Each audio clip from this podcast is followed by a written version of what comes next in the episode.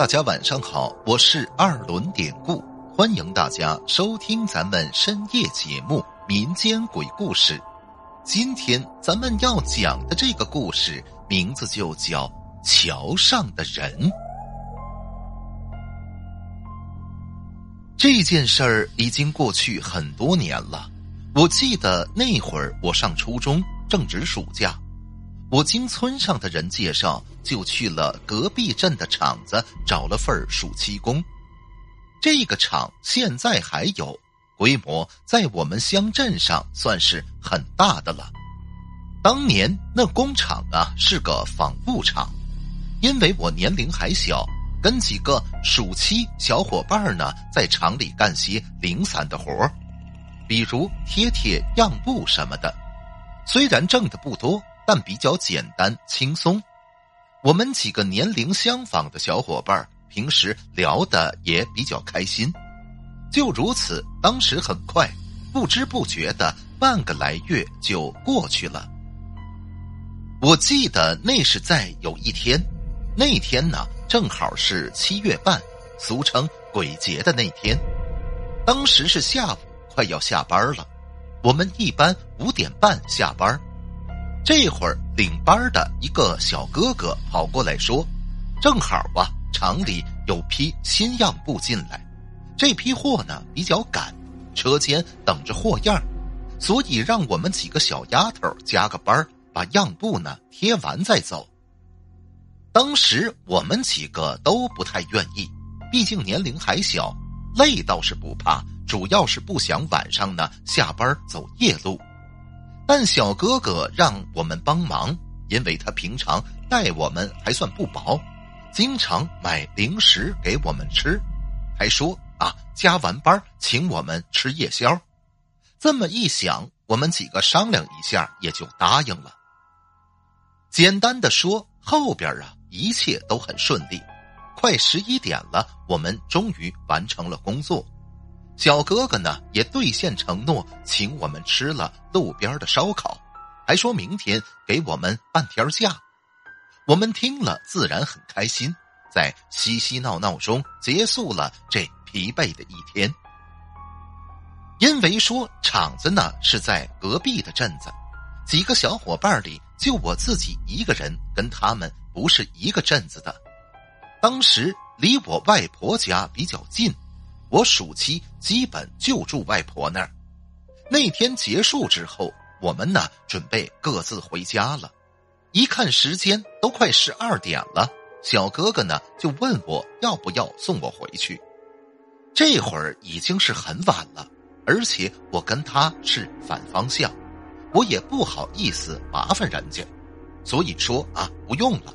然后我自己也就走了。那会儿的乡镇说起来也快二十年前了，当时人们也就在家看看电视，都睡得比较早。那半夜十二点的店铺路上早就没行人了。这个时候路灯其实早早的也没了，路上一片漆黑。当时路上只有我的小电驴的车灯还发出一点亮光，如此。我骑着电驴一路走，除了耳边的风嗖嗖的响着，其他再没有任何别的声音。那天呢也奇怪，连平常吵得让人心烦的虫子叫声都没有。因为四下就我一个人，我有点害怕，因为当天可是鬼节呀，我只想能赶紧回家。就如此，顺着每天的必经之路，我快走到一座小桥的时候，突然我的小电驴骑不给劲儿了，感觉就跟没电了一样。车速啊，跟人走路的速度差不多，车头前边的那个灯也是一闪一闪的，越来越暗。我平时是骑着我外婆的小电瓶车上班。每天回家，外婆都会给我充好电。按理说，两个来回绝对不会有问题。此时，这个地方桥的右手边有条小路，往里边走一百多米有个纪念堂。哎，那个纪念堂啊，就是我们那儿先人去世、骨灰盒安置的地方。当时走到这儿，我很害怕，心想：怎么突然在这个地方车子没电了呢？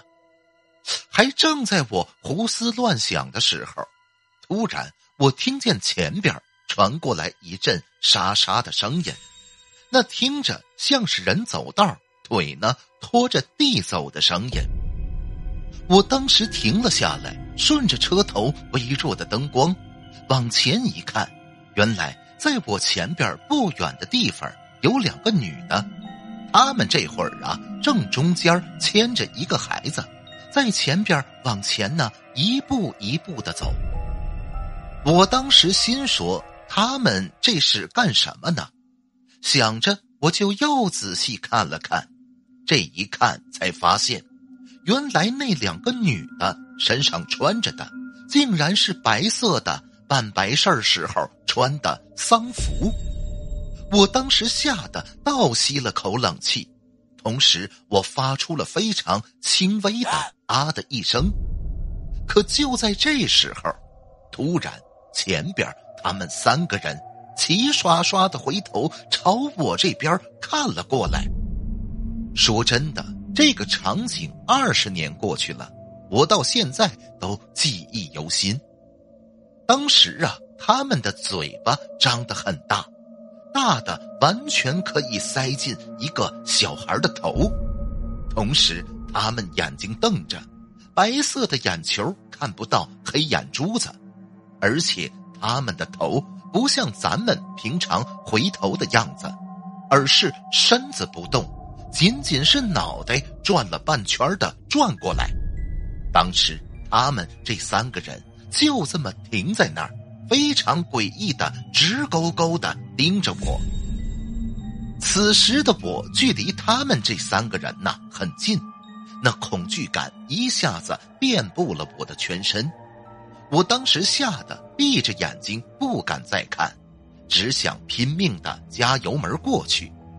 可是还是跟之前一样，车子只有几码的速度，我吓得。一度都感觉自己已经不是自己了，不知道过了多久，我眼睛也一直不敢睁开。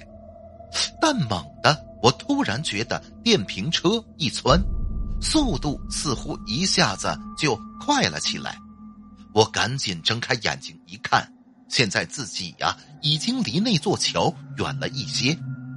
我不敢再乱看了，加足马力，一溜烟的就。赶紧开回了家。简单的说，回家之后我就大病一场啊。后来听我外婆说，我那几天烧的稀里糊涂的，去医院输液也没好转，还乱说胡话。